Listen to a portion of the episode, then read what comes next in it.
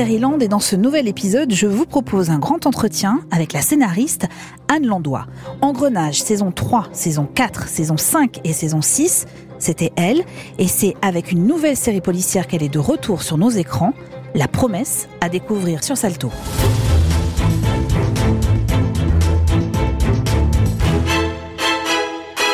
Je m'appelle Eva et je suis férue de séries, mais ça vous le savez, et je concède aimer particulièrement les séries policières, les britanniques, les américaines, les scandinaves aussi. En France, une série m'a marqué, et ça aussi vous le savez si vous suivez Land depuis le début, Engrenage. Au générique de plusieurs saisons est apparu le nom de Anne Landois, scénariste dans un premier temps, directrice d'écriture dans un deuxième. Alors quand son patronyme est apparu en tête de la nouvelle création de TF1, autant vous dire que je me suis précipitée sur les six épisodes de La Promesse, portés par Sophia Essaidi et Olivier Marchal notamment.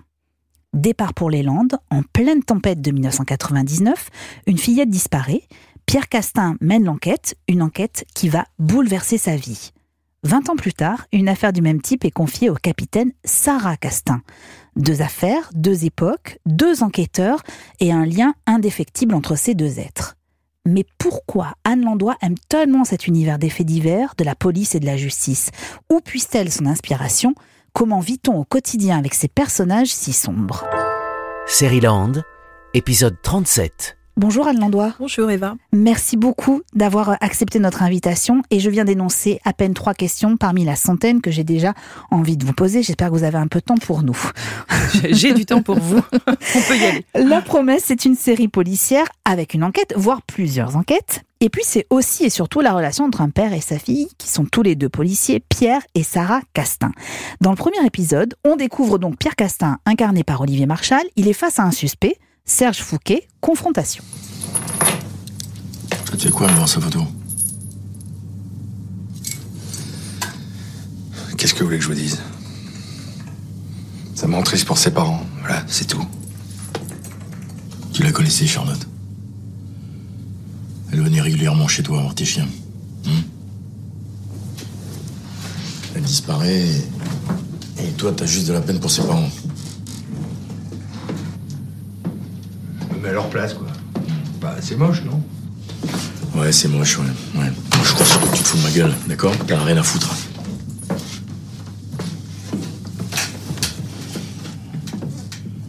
C'est pas vrai. J'en ai pas rien à foutre. La preuve, quand j'ai appris qu'elle a disparu, j'ai participé aux recherches. Pour commencer, Anne Landois, est-ce que vous vous souvenez des premiers mots écrits quand vous concevez la promesse? C'était quand? C'était où? Alors oui, j'ai présenté ce projet d'abord sous la forme d'une note d'intention et euh, je l'ai écrite pour la première fois de ma vie à la première personne du singulier.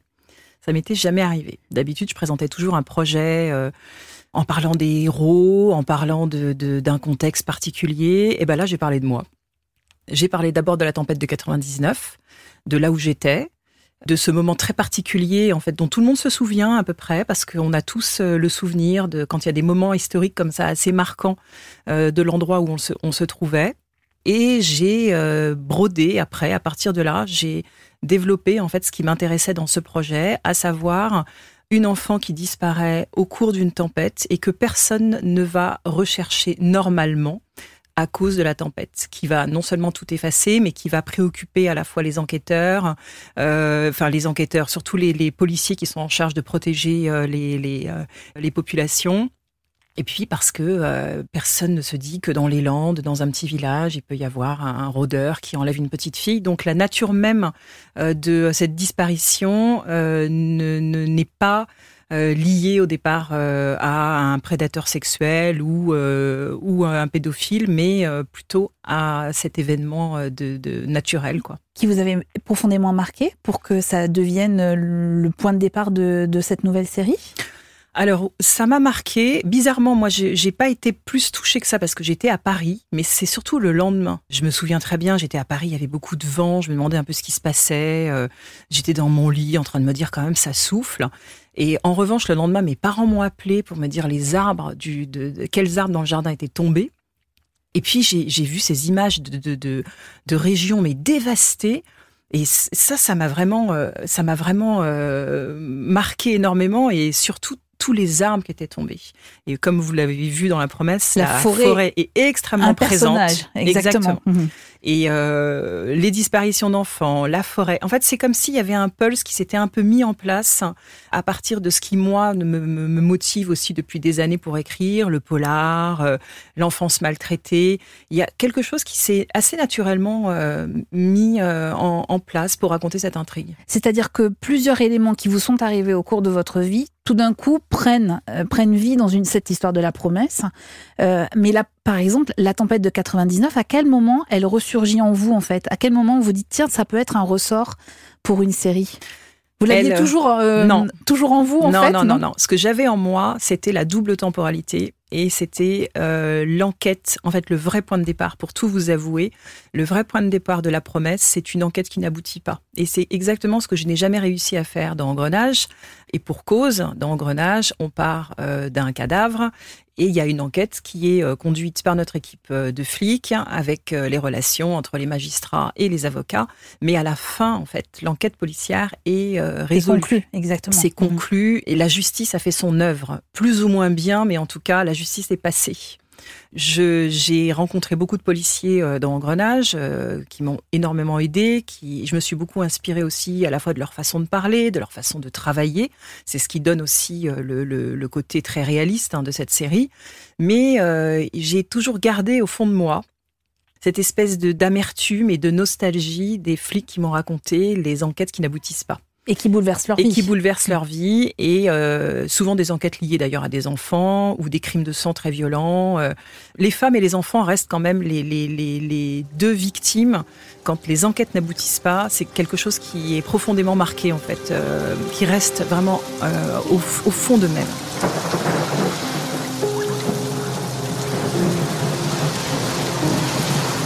Va revenir sur cet élément qui est extrêmement important euh, dans la promesse. Euh, on parlait de la tempête, donc qui est vraiment un personnage euh, de la promesse. Comment on reconstitue la tempête de 99 comme on peut la voir dans la série Techniquement, comment c'est possible?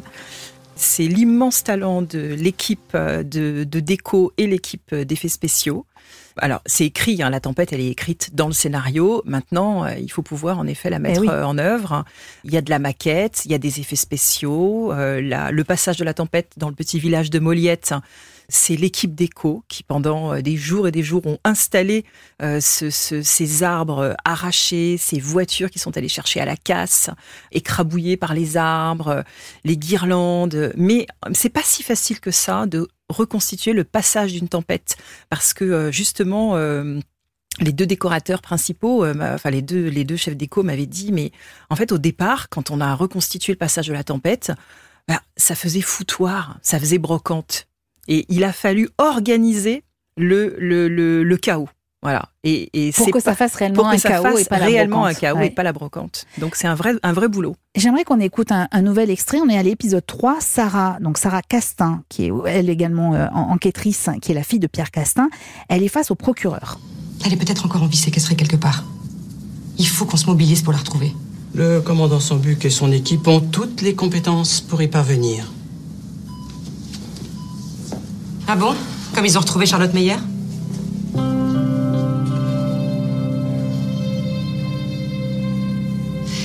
Écoutez, monsieur le procureur, vous avez raison. J'en fais une affaire personnelle. Parce que je connais les ravages d'une enquête qui n'aboutit pas. Les familles brisées, les questions sans réponse, les cauchemars qui n'en finissent pas. Vous voulez vraiment vivre ça, monsieur le procureur? Une nouvelle affaire Meyer? Ce type, à qui l'hôpital vient de sauver la vie, a sûrement fait beaucoup plus de victimes qu'on l'imagine. Il faut que ça s'arrête. Et que nos services se servent coudes pour le coincer. J'aime beaucoup cet extrait parce que c'est exactement ce qu'on vient de dire sur ces vies brisées, euh, évidemment des victimes, des familles des victimes, mais aussi de ces flics qui n'arrivent pas à, à rendre une conclusion à cette enquête. Et parfois, c'est des années de leur vie. J'aimerais qu'on dise un mot sur le casting d'ailleurs, parce que Olivier Marchal, qu'on a entendu dans le premier extrait, a été flic. Il est souvent d'ailleurs cantonné à des rôles de policier dans, dans les séries aujourd'hui. Il le fait tellement bien. Il le fait tellement bien. Mais alors, je me suis demandé, est-ce que ça avait un intérêt, cette double carrière qu'il a menée, à la fois euh, comédien et flic, en tout cas flic et comédien, est-ce que ça avait un intérêt pour vous, pour la promesse? C'est-à-dire se reposer aussi un peu sur son expertise. Alors Olivier, il a quelque chose d'assez fascinant, c'est que quand il est sur un plateau, il est comédien. quand il est réalisateur, il est réalisateur. Quand il est réalisateur, parce qu'il joue euh, un film qu'il réalise et qu'il joue un flic, il est les trois à la fois. Ouais. Euh, là, il se met vraiment au service de la mise en scène et de l'intrigue. Il raconte beaucoup de souvenirs, évidemment, euh, de, de son expérience personnelle. On a beaucoup d'admiration pour lui en tant que comédien, en tant que, que même narrateur de ses expériences passées. Mais euh, voilà, c'est surtout le comédien hein, qu'on voulait voir. hein. Dans la promesse, et vous l'abordiez beaucoup déjà dans, dans Engrenage, il est question justement de ce lien étroit, comme on vient d'entendre dans cet extrait, entre la vie privée et la vie professionnelle. Est-ce que c'est cette fragilité de ces hommes et de ces femmes qui sont censés s'occuper de nous, c'est-à-dire s'occuper de notre sécurité et de notre justice, qui vous intéresse depuis toutes ces années? Alors oui, exactement, parce que d'abord, euh, en fait, on montre quand même des personnages qui sont toujours confrontés à des choses extrêmement dures, hein, que ce soit dans Engrenage ou même ici, les disparitions d'enfants, ça reste le tabou absolu, et, l'échec, ça reste quelque chose qui se digère très très mal avec les années. Et c'est cette, euh, cette répercussion de, la difficulté, de, des, crimes et de la noirceur en fait auxquels les policiers sont confrontés qui m'a toujours animée, que ce soit euh, avec euh, la capitaine Berthaud ou avec Sophia Issaidi et Olivier Marchal. Ça reste quand même le, le- les répercussions de leur métier sur leur vie privée qui moi m'intéressent. Et alors la répercussion de ces personnages si sombres sur votre vie, c'est quoi? Alors ça va mieux. Merci de me poser la question. Ça n'allait pas pendant un petit moment et là ça va beaucoup mieux. Oh, bah, j'ai euh, j'ai fait quelques petits cauchemars quand même sur Ah bah, Engrenage. je veux bien hein. vous croire. Euh, C'était euh, particulièrement sur la saison 3, parce que je me suis quand même beaucoup inspirée de l'affaire Guy Georges hein, et de l'affaire des disparus de Perpignan. À l'époque, je coécrivais avec un commissaire qui s'était intéressé à cette histoire de près, hein, puisqu'il avait participé dans ses recherches. Euh, C'est pas euh, voilà travailler sur un personnage comme euh, Guy Georges. euh, bon, bon, en plus, on- je suis une femme. C'est vrai que quand je rentrais chez moi, je me retournais dans la rue, clairement. Je vivais avec mon héroïne, en fait. Et alors là, c'est des- dans la promesse, il est question d'enlèvement d'enfants, ce qui est extrêmement violent aussi. Vous êtes mère de famille, donc j'imagine aussi que ça, quand même, ça fait écho aussi à la personne qu'on est. Est-ce que vous avez réussi à prendre un peu plus de recul avec l'expérience, Oui. avec les années d'écriture hein? Oui, oui, oui. Alors, il se trouve que, en fait, le, le- j'ai envie de dire que la promesse, c'est un peu un condensé de, de, de toute mon expérience d'écriture du polar, euh, parce que ça, hum, ça englobe à la fois hum, une espèce de, oui, de, terreur assez profonde et qui date de longtemps euh, sur les disparitions d'enfants, justement, et puis euh, et mon goût pour le polar et cette volonté que les enquêteurs ont d'aboutir des enquêtes. Donc, en fait, c'est un peu un condensé de, toutes les questions qui me qui me taraudent depuis longtemps. Sauf que là, j'ai vraiment fait un pas de côté parce que je voulais vraiment sortir de, l'univers extrêmement urbain et ultra réaliste d'Engrenage et me diriger plus vers un récit plus introspectif et en lien avec la nature. Et ça m'a fait beaucoup de bien, en fait, d'écrire euh, sur la promesse. Ah Oui, ça, ça permet aussi d'avoir un peu plus de recul aussi sur l'action. Oui. Euh, je sais qu'on vous pose souvent la question, Anne Landois, mais vous n'avez jamais envisagé une carrière dans la police ou dans la justice? Bien sûr que si, je voulais être commissaire quand j'avais 15 ans. Et qu'est-ce qui s'est passé? Bah, j'ai j'ai rencontré un commissaire de police que mon papa m'avait emmené rencontrer euh, à Palaiseau. C'était le commissaire de Palaiseau, puisque moi, j'ai grandi dans l'Essonne. Et euh, voilà, c'était un, un homme euh, qui m'avait vraiment encouragé à faire carrière dans la police. D'ailleurs, il m'avait dit on a besoin de femmes, venez. C'est euh, un métier qui est aussi pour les femmes. Et j'étais fascinée par l'univers de la police. Je ne sais pas d'où ça vient, ça m'a toujours fascinée.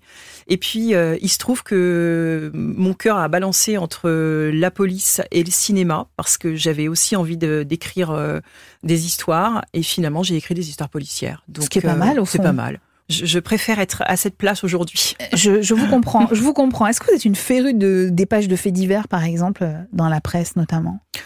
Féru, euh, je dirais Oui, pas féru, pas le mot, Non, non, on est- c'est on est pas le mot. d'accord. Je, je... Grande lectrice. Oui, Voilà. je lis les faits divers. Oui, oui, les faits divers m'intéressent. Mais vous êtes du genre à collectionner, c'est-à-dire à, découper les, les articles en vous disant ça peut donner euh, Oui. lieu à une série? Oui, oui, bien sûr.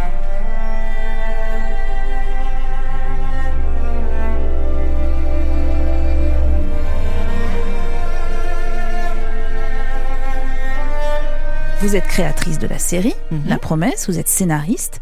Est-ce qu'on peut utiliser le terme de showrunner? Et si oui, est-ce que vous pouvez nous expliquer, selon vous, ce que signifie ce terme de showrunner? Bien sûr. Alors, j'étais déjà showrunner sur Engrenage à partir de la saison 5. Euh, showrunner, c'est quoi? C'est un mot qui est un petit peu compliqué à comprendre euh, en France parce qu'il il, n'a pas la même signification qu'aux États-Unis. Aux États-Unis, le showrunner, il est à la fois producteur, scénariste et chef d'orchestre en fait de toute l'équipe euh, artistique et j'ai envie de dire qu'il va même jusqu'à diriger le réalisateur et il est au montage. Enfin, il est partout à la fois. En France, euh, c'est une, euh, une appellation qui euh, revêt une autre réalité.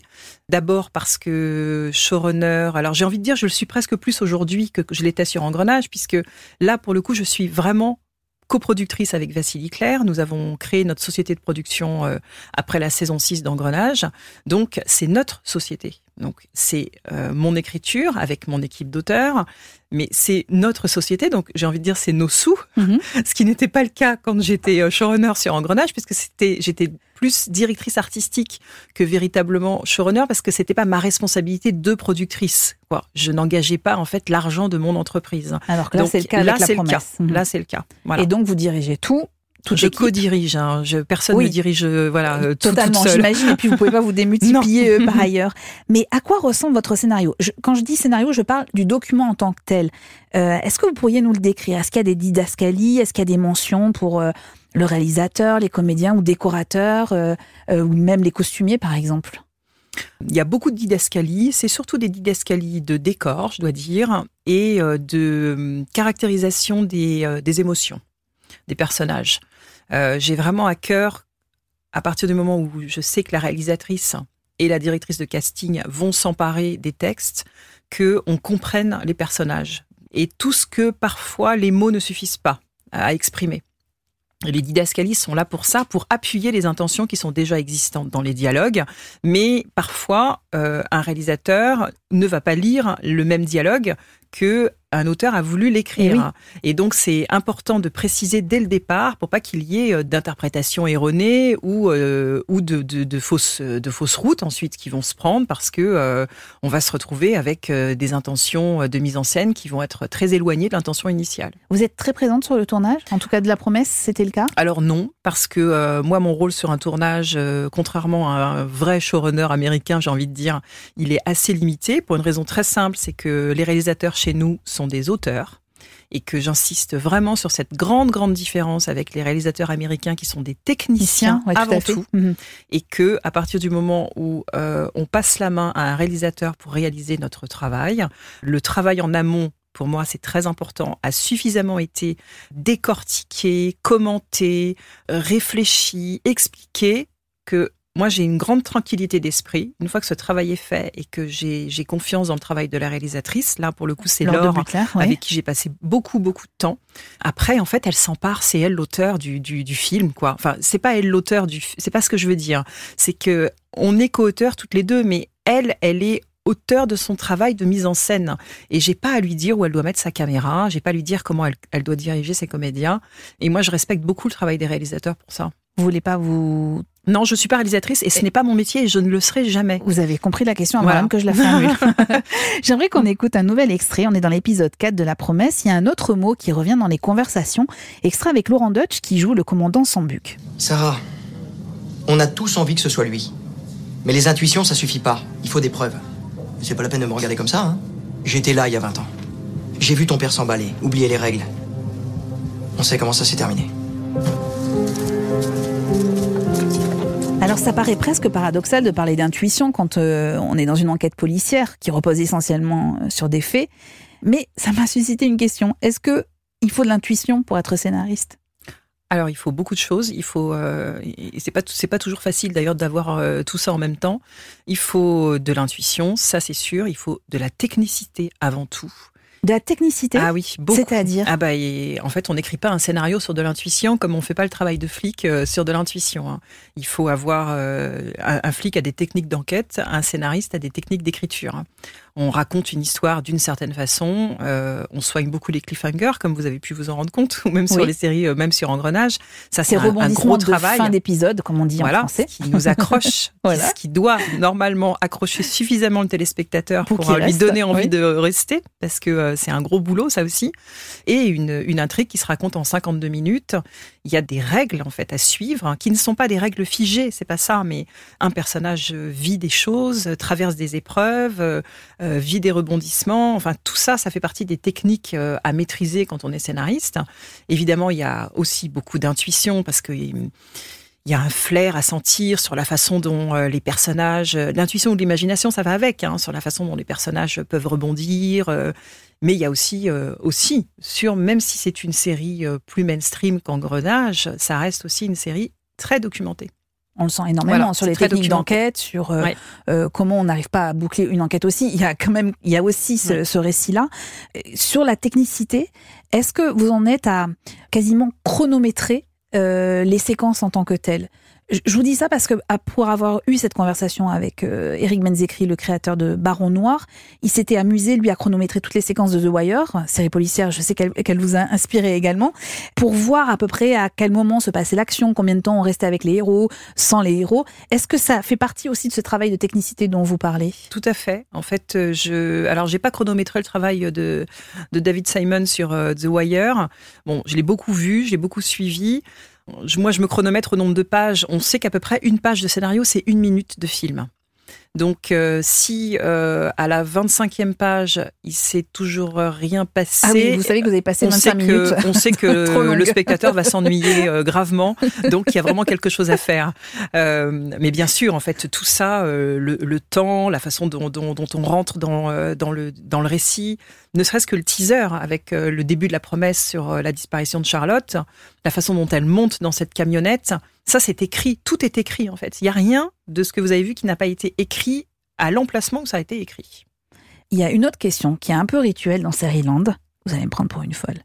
Comment vous Ouais. choisissez les prénoms et les noms de vos personnages? Écoutez, je vais vous faire un aveu, ce ne sont que des noms que je connais. Tous les auteurs qui sont passés par Ouais. Seriland ont tous leur petit truc, quoi. Donc là, c'est que des gens que vous C'est connaissez. que des gens que je connais, c'est que des noms qui résonnent. euh, c'est pas forcément des gens qui sont très proches de moi, mais ça, ça sonne bien. En fait, Charlotte Meyer, ça a tout de suite, c'est venu comme ça. Charlotte Meyer, j'ai- pour cette petite fille qui a disparu et qui, je savais que ça allait être un nom et un prénom qui allait être répété, mais dans tous les épisodes et plusieurs fois par épisode. Donc déjà, il fallait que ce soit quand même assez facile à prononcer parce que sinon c'est, compliqué si tout le monde s'accroche dessus. On va pas s'en sortir. Et voilà. Et Meyer, c'est un hommage euh, au babysitter de, mes- euh, de mes enfants. Alors, Voilà. d'accord pour l'hommage, mais quand vous devez donner un prénom et un nom à l'assassin ou, ou aux assassins de votre intrigue, est-ce que vous prenez des gens que vous détestez dans la vie Ou- c'est aussi des gens que vous connaissez en voulant leur rendre hommage, en, en les prévenant bien en amont euh, Attention, il y a ton nom qui apparaît, mais il n'y a rien contre toi. Alors, euh, ça m'est déjà arrivé. J'ai pris une fois dans Engrenage, hein, pour la saison 5, le, le, le nom du, euh, du suspect. Il se trouve que en fait, c'est le, le nom d'un scénariste que j'aime bien, pour qui j'ai beaucoup d'amitié, mais je l'ai prévenu. Voilà. Mais Et il était très content. Ça lui a fait plaisir. Il m'a dit, bah, écoute, c'est sympa. Euh, je lui dis, ne sois pas surpris. Euh, ça, ça veut pas dire, euh, n'y vois aucun jugement ou quoi que ce soit. Mais, mais en général, j'aime bien prendre des noms de gens que je connais. Je vais... Sinon, je vais, je regarde aussi euh, l'annuaire. hein. En général, je regarde Doctolib, pour tout vous avouer. Doctolib? Oui, parce qu'en fait, il y a plein de noms de médecins. Et en fait, c'est- assez facile d'accès. Et voilà, et quand il y a des noms qui résonnent bien, euh, je les, je les récupère. Je regarderai toutes vos prochaines séries pour voir si vous avez mis mon prénom Voilà, et mon nom de famille. J'ai un peu peur. Alors, je dois dire à Anne Landois que j'ai un peu galéré pour trouver les extraits de la série qui ne dévoilent rien de l'intrigue, en fait. hein, parce que toutes les minutes, il se passe quand même quelque chose. J'aimerais qu'on écoute un dernier extrait. C'est l'épisode 5, mais on, ça ne dévoile en rien l'intrigue. Sarah est face à la mère de la fillette disparue, donc Charlotte Meyer, en 1999. Je suis persuadée qu'il y a un lien avec la disparition de Charlotte. La police est toujours persuadée de beaucoup de choses. Mais au final, elle trouve jamais rien. Je dis pas ça pour ton père, je sais qu'il a remué ciel et terre pour retrouver ma fille. Mais ses collègues, pendant des années, nous ont baladés. Soi-disant, Charlotte était leur priorité. Tu parles. Ils ont juste fermé le dossier. Bah justement, je l'ai fait réouvrir. Je peux rien vous promettre. Mais je veux tout vérifier. Pour ça, j'ai besoin de vous. Ce verbe promettre, il est extrêmement euh, important, évidemment, dans la promesse, mais il est aussi récurrent parce que ça fait immanquablement penser aussi à Engrenage, ce passage. Vous êtes d'accord? Il y a ce- cette idée de promesse, de relation Mm. euh, entre, entre la justice ou la police et euh, les victimes ou les, euh, ou les accusés qui sont face à eux Bien aussi. sûr. Ouais.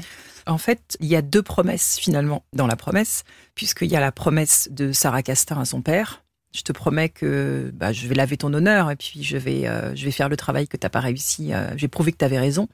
Et il y a aussi la promesse euh, de Pierre Castin faite à la, La maman famille. de Charlotte Mhm.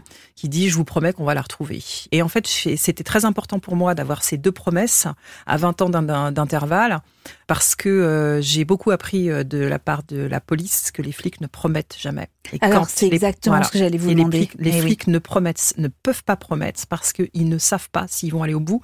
Et ne pas honorer une promesse, c'est quelque chose de terriblement dévastateur pour eux. Et c'est ce fil-là, en fait, qui est tiré euh, dans la promesse. Mais alors, je me suis posé une question. Cette phrase, je vous promets, qui m'a, qui évidemment, quand j'ai regardé la fiction, m'a choquée parce que je me suis dit, mais jamais aucun flic ne promettrait à Oui. une famille de retrouver son enfant qui a disparu. Mais je me suis dit, peut-être que c'est une phrase qu'on prononçait il y a 20 ou 30 ans dans la police et qu'on prononce plus aujourd'hui. Sûrement. Il faut aussi considérer une chose, c'est qu'on est dans le contexte d'une tempête. Oui. Et que Pierre Clément, euh, pardon, excusez-moi, vous avez vu, j'ai dit Pierre Clément, qui est quand même l'avocat d'engrenage, donc euh, je suis pas encore complètement sortie d'engrenage. Mais vous savez, euh, vous, vous faites votre deuil en tant que spectatrice, mais moi euh, aussi en tant qu'auteur. Hein. C'est pas facile de, de, de se dégager de, de, de, de ces personnages. Donc Pierre Castin, en fait, quand la mère de Charlotte vient le voir en lui disant ma fille a disparu, quand il dit je vous promets qu'on va la retrouver, pour lui, c'est pas grave à ce moment-là. Ça le devient peu à peu quand il dit il y a un truc qui, me- chiffonne dans cette histoire, il y a un truc qui va pas. La tempête ne peut pas tout expliquer. Et à partir de là, il change de registre. Mais la façon dont il dit je vous promets, c'est parce qu'il mesure pas en fait le danger et la gravité de la situation à ce moment-là. Alors, je vais vous replacer dans Engrenage, Anne Landois. Je suis désolée, mais problème. vous avez compris ma savez, hein. fanitude, voilà, ma fanitude absolue avec euh, cette série. Euh, votre aventure, Engrenage, elle a débuté en saison 3. Oui, Euh, vous travaillez alors avec un certain Simon Jablonka, bien sûr, qui signe avec vous la promesse. exactement. Et alors, Simon Jablonka, il racontait à votre sujet, sur la saison 3 d'Engrenage, Anne inventait des histoires de découpeurs d'utérus alors qu'elle était enceinte. Est-ce que c'est vrai cette histoire? Ça m'a effrayée. Alors oui, c'est vrai. Mon fils va bien, je vous rassure. Mais euh, oui, en effet, oui, la saison 3, c'est la, la, la saison avec euh, Ronaldo qui euh, enlève des filles et qui euh, leur coupe les seins et, et le- le- l'utérus. Euh, c'est adapté d'une affaire réelle, hein, puisqu'il s'agit quand même de l'affaire des disparus de Perpignan. Tueur qu'on a arrêté quand même des années après, bien après que nous, on ait euh, fait la saison 3. Et euh, oui, en effet, euh, je, baignais dedans, dans cette histoire-là, quand j'étais enceinte de mon deuxième enfant. J'avais déjà une petite fille à l'époque. J'ai réussi à faire la part des choses. Hein. Je suis pas. J'espère que ça va pas traumatiser mon fils, mais euh, ça a pas l'air. Mais oui, je, je- c'est mon métier en même temps. Oui. hein. Voilà, Ça a traumatisé Simon Jablonka, en revanche. voilà. C'est ça. Mais pas tant que ça, puisque finalement, Simon, il a quand même écrit aussi avec moi. Euh, Il était aussi sur les saisons 4, 5 et 6 d'Engrenage. Et il est venu aussi sur La Promesse. Euh, Voilà, c'est un, un donc- collaborateur très proche. La promesse, c'est aussi quelque part un bout de cette équipe d'engrenage Oui, que vous avez fait. euh, que vous avez embarqué avec vous dans cette nouvelle aventure. Exactement, puisqu'il y a aussi Gaël Bélan qui a travaillé avec moi sur la saison euh, 6 d'Engrenage. Donc il y a Simon, bien sûr. Thomas Filkelkraut, avec qui je n'ai pas travaillé sur euh, Engrenage, mais qui, lui, a travaillé sur les saisons euh, suivantes. Et puis. euh, Et qui a travaillé aussi sur Baron Noir. et qui a travaillé ouais. aussi sur Baron Noir, exactement. Et puis Laurent Mercier, qui euh, lui, est le, le- qui n'avait travaillé euh, ni sur euh, Engrenage et ni avec moi, et que j'ai découvert euh, sur cette série avec grande, grande, grande joie. Euh, J'ai choisi deux extraits d'engrenage, Anne Landois. Un premier Ouais. de la saison 3, c'est un dialogue entre Lorberto et Gilles Escoffier. Je peux pas imaginer le boulot sans toi. Bah ouais, bah c'est ça le problème. C'est que tous les deux, c'est un peu le boulot, quoi. Ah, c'est bien, c'est super. On est tout le temps ensemble, mais. Tu fais des conneries, je viens te chercher, je te borde. Alors, quand c'est moi qui déconne, c'est toi qui me borde, et là, là, là, là, là, là. C'est normal. C'est rassurant, mais c'est pas bien. T'as besoin de faire ta vie, moi j'ai besoin de faire ma vie.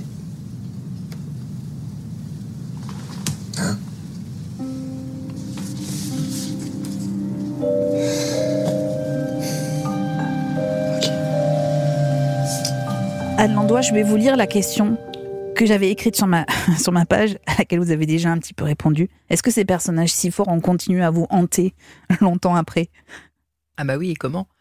Euh, Bien sûr, oui, oui. J'ai passé dix ans avec eux, donc euh, j'ai enchaîné les saisons. J'ai une saison s'arrêtait, je, je passais directement à la suivante. J'ai rien fait entre. Euh, Engrenage, c'est dix ans de ma vie, euh, et comme je le dis euh, assez régulièrement, quand j'ai commencé Engrenage, ma fille avait six mois, et quand j'ai terminé, elle avait 11 ans. Donc euh, ça m'a pris beaucoup beaucoup de temps, euh, ça m'a hanté beaucoup de nuits, mais j'ai pris un réel réel plaisir à travailler sur ces intrigues. J'ai pris beaucoup beaucoup de plaisir à travailler avec les consultants, avec euh, mes co-auteurs, avec toute l'équipe et avec les comédiens. Et euh, Caroline Proust aussi raconte avec beaucoup d'émotion dans le documentaire qu'elle a fait euh, sur euh, sur Sur Canal+, toutes qu'on a pu voir. Oui, qui est absolument magnifique et très touchant. En plus, elle parle avec beaucoup de délicatesse, alors que c'est plutôt euh, euh, un personnage qui, qui râle beaucoup et qui est toujours un peu sous tension dans la série. Mais là, elle le dit avec beaucoup de douceur et beaucoup de recul, c'est que hum, ça l'a habité, mais ça nous a tous habités. On a grandi ensemble. Moi, c'est comme ça que je raconte euh, les choses sur Engrenage. Euh, on a, même avec euh, Canal+, hein, avec toute l'équipe, tout le monde a grandi avec Engrenage. On a appris presque plus notre métier sur cette série que euh, allant travailler à droite à gauche sur des projets différents. Et euh, oui, ces personnages ont continué de me hanter. J'ai eu du mal à m'en séparer. C'est une addiction que j'ai eue à l'écriture. Et il a vraiment fallu que je fasse, voilà, que je prenne le large. Et surtout qu'en plus, je continue d'écrire des séries policières. Donc, euh, Et alors, c'est ce que j'allais vous dire, parce Ouais. que moi, j'ai trouvé qu'il y avait de fortes similitudes entre Laure et Gilles qu'on vient d'entendre, par exemple, et puis les personnages de la promesse. Je pense notamment à Pierre et à Sarah. Pour moi, Pierre et Gilles, donc en l'occurrence Olivier Marchal et euh, Thierry Godard, euh, se ressemblent beaucoup, je dirais, psychologiquement et même physiquement dans le, Ah, c'est marrant. dans le pas rapport. fait le rapprochement. Ah, c'est vrai, vous n'avez pas Mais du tout jamais, pensé mais jamais. Et vous trouvez que j'ai tort? Je sais pas trop. Vous avez le droit de dire oui, hein, non, Anne non, Dordois. non. euh, je, non, je, je dirais pas que vous avez tort. Je dirais que vous avez peut-être vu quelque chose que j'ai voulu mettre sous le tapis. J'en sais rien. Bon, il y a, y a quand même un écart d'âge. Il y a, euh, il est père de famille en fait, euh, Marshall. Donc ça change tout. C'est vrai que c'était surtout le, le- la thématique de la famille et de la réparation du passé qui m'intéressait dans, dans la promesse. Mais euh, quand je dis ça, euh, je, je, je dis aussi que j'ai toujours pensé en Engrenage en termes de de- d'histoire familiale aussi. Eh oui. Je me suis toujours figuré que c'était une famille recomposée, les personnages d'engrenage. Donc, le thème de la famille, je pense que c'est une thématique qui est présente dans mon écriture. Et si je ne me trompe pas, Berthaud tombe enceinte sous vos, sous vos mots. Oui, bien sûr, elle On tombe est enceinte sous mes mots. Ouais, tout à fait. Euh, travailler des personnages, c'est quoi? C'est travailler des émotions avant tout? Ah oui, beaucoup. Ouais, ouais. Des émotions, des parcours d'abord, surtout des parcours. C'est-à-dire que vous imaginez leur vie? Euh, J'imagine leur vie pas avant. J'imagine leur vie maintenant. D'accord. Voilà.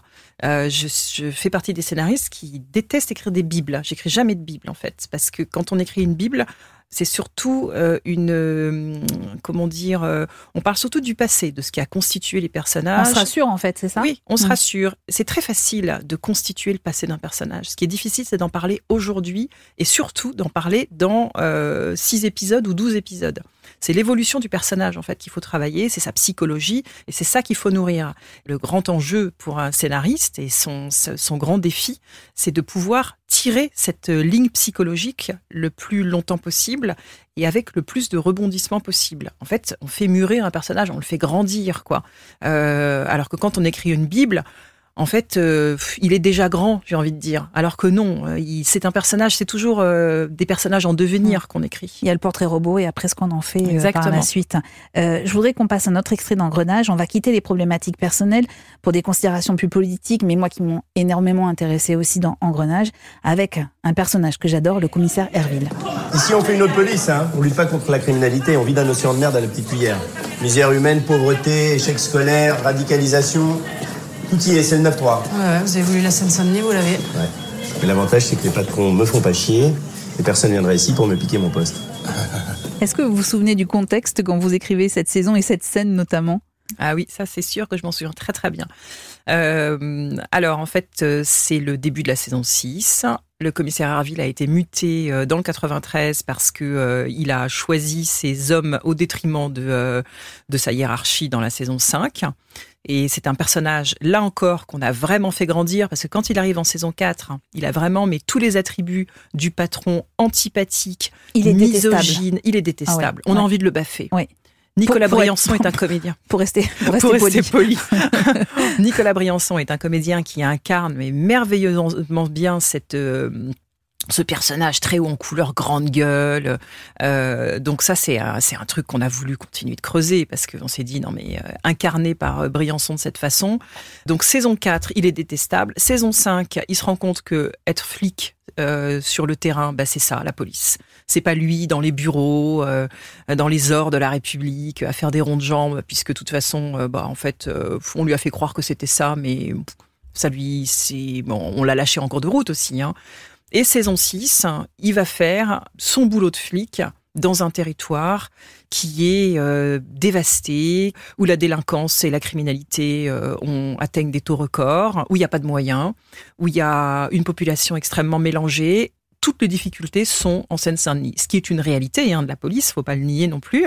Et quand j'ai voulu travailler en fait sur ce territoire de la Seine-Saint-Denis, j'ai suivi en fait l'un de mes consultants qui lui était commissaire dans le 18e arrondissement et qui a été nommé chef de district en Seine-Saint-Denis quand je, je terminais la saison 5 et il est nommé Herville à la fin de la saison 5, de même que mon consultant est nommé en. Seine-Saint-Denis pratiquement au même moment. Et je me suis inspirée de lui et je lui ai dit, vas-y maintenant, t'es en Seine-Saint-Denis, raconte. Alors, ces experts dont vous parlez, qui ont, qui ont été essentiels pour euh, l'écriture euh, d'Engrenage, est-ce que pour la promesse, vous les avez réutilisés ou en fait vous avez acquis maintenant une, expertise telle vous n'avez plus besoin de flics et de magistrats autour de vous pour des séries?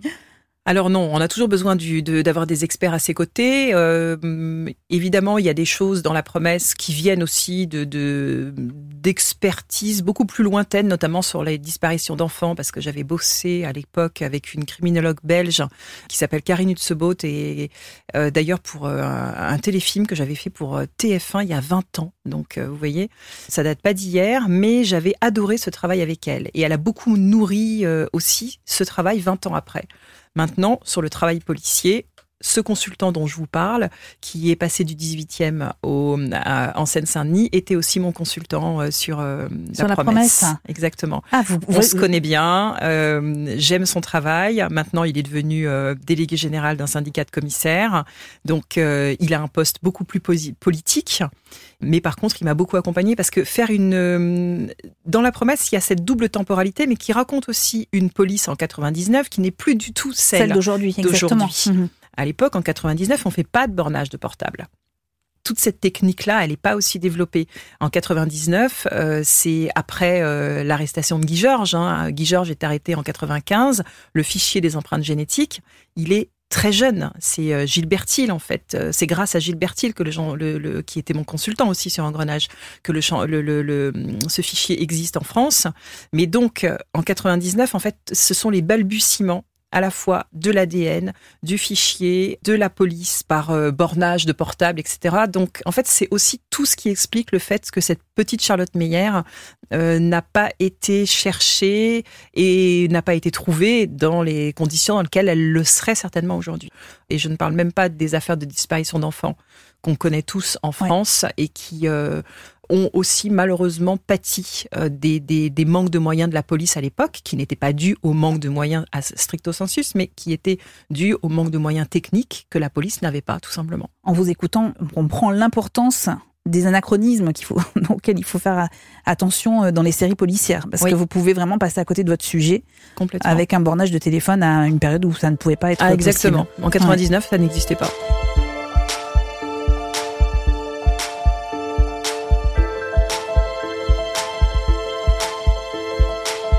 Anne Landois, vous me disiez, on, on parle de on parle d'enfants de- depuis le début. Vous avez deux enfants.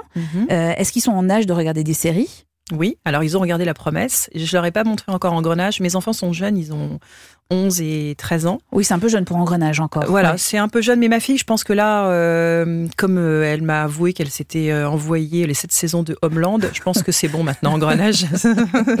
c'est bon, elle peut le regarder.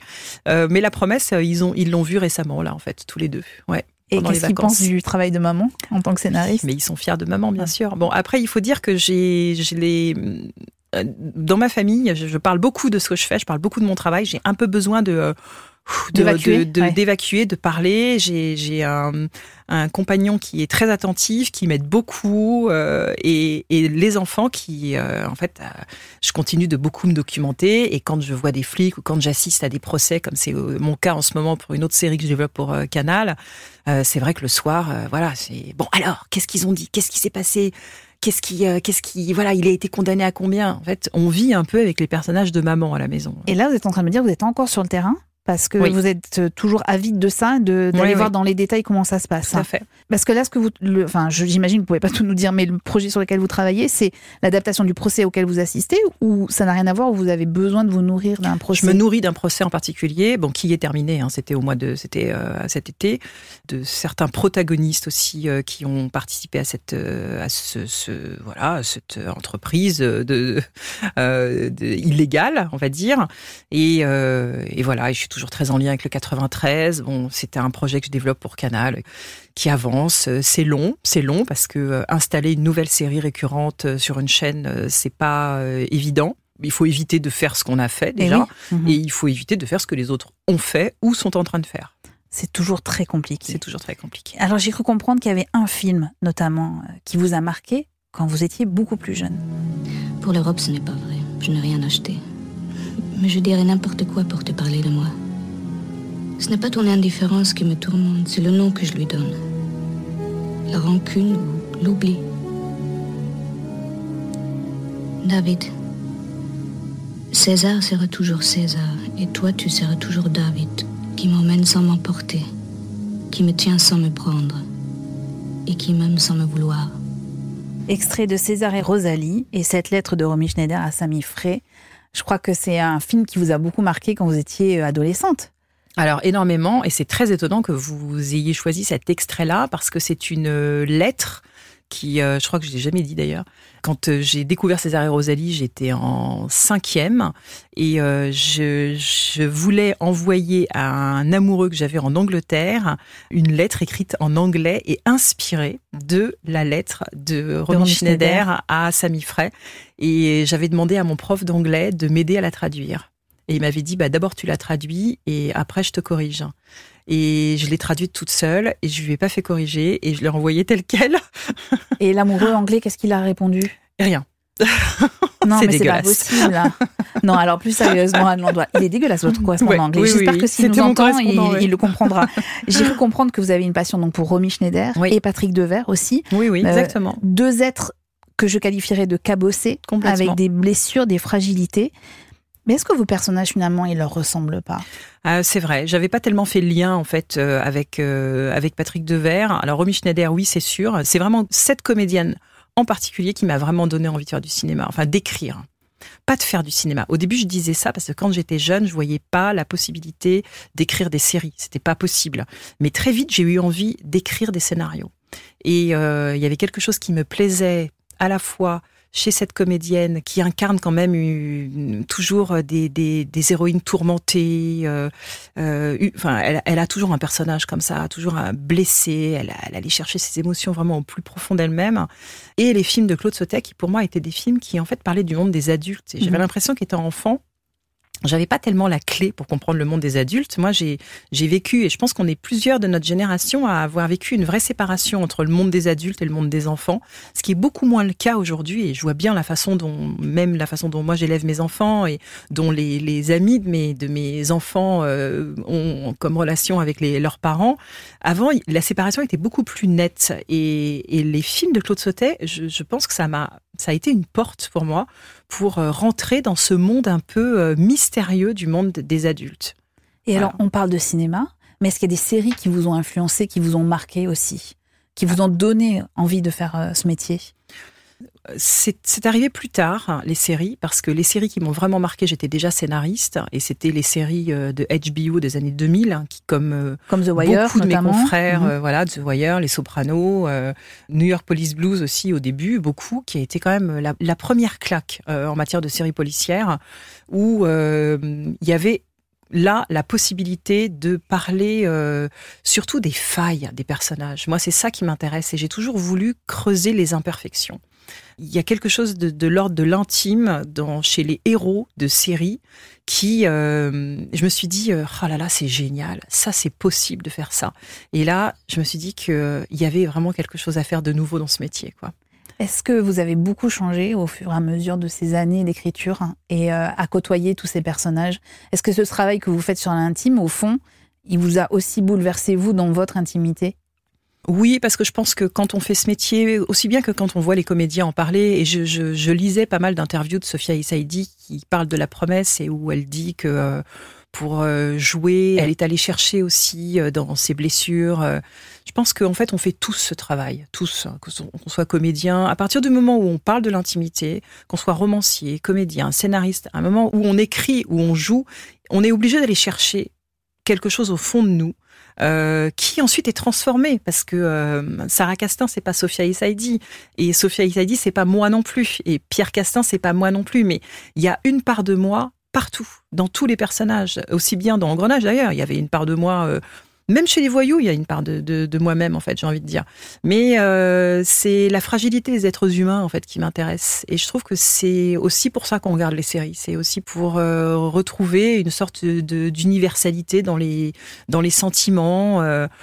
Pour se dire que ah bah oui bon on n'est pas tout seul à vivre ça euh, voilà. Alors on fait pas tous du trafic de drogue mais finalement la façon dont les gens font du trafic de drogue euh, derrière il y a toujours des êtres humains. Voilà. Et est-ce que vous continuez à, chercher à comprendre pourquoi vous vous intéressez autant euh, au monde de la police et de la justice?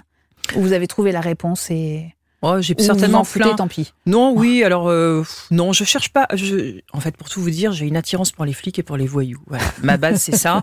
Et je me demande si Ça aujourd'hui fait j'ai- beaucoup de monde, déjà. Ça fait beaucoup de monde. Non, ça, j'ai presque envie de dire que ça suffit à mon univers, quoi.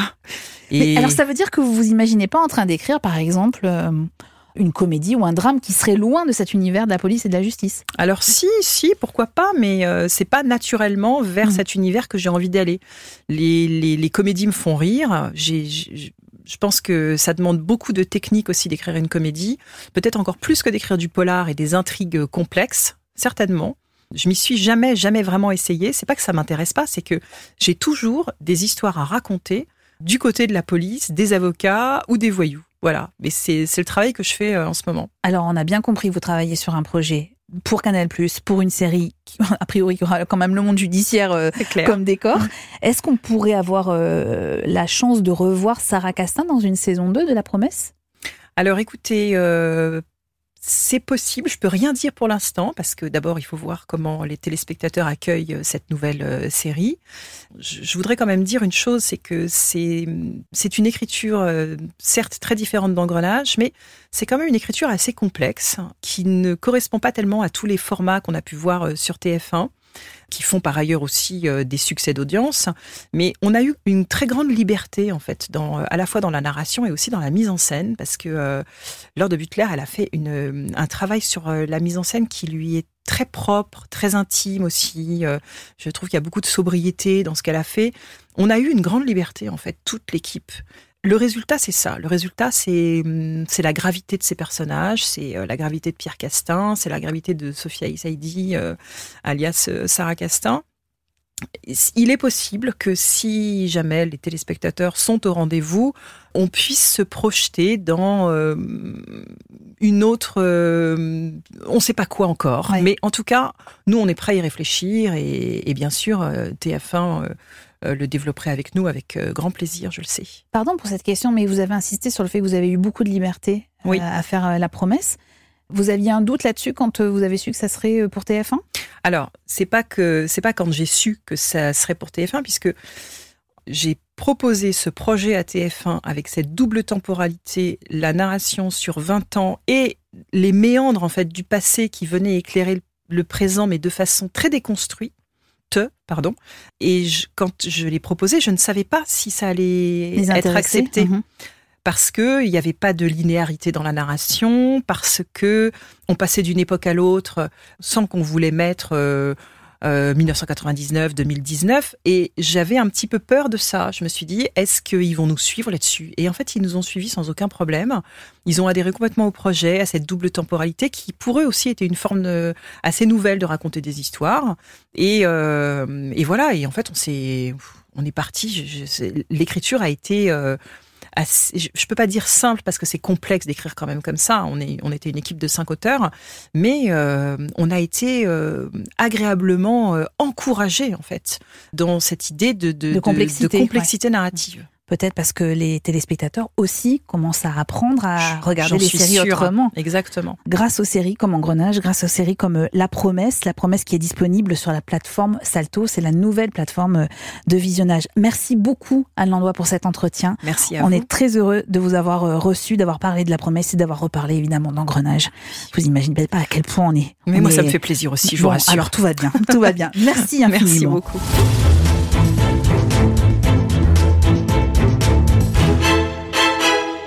Série est un podcast d'Europe 1 Studio produit par Adèle Ponticelli qui s'envole vers d'autres horizons. Un immense merci Adèle pour avoir permis la naissance et le développement de ce podcast. Il restera notre enfant, notre bébé Yoda à tous. Bienvenue à Timothée Magot qui reprend euh, les rênes de ce podcast. Série est réalisée par Christophe Pierrot, préparée en coulisses par Mélutin, Clémence Olivier, Magali Buteau et Saloumé Journaux. J'espère que cet épisode vous a plu. N'hésitez pas à en parler, à commenter. Le groupe Facebook Sérieland est là pour ça. Et puis vous pouvez aussi nous attribuer des étoiles sur les plateformes de podcast. Faites-nous briller. Mais attention, dans Sérieland, il y a une règle et une seule qu'on a essayé d'appliquer aujourd'hui. Pas de spoil. Et puis abonnez-vous, comme ça, on ne se quittera plus.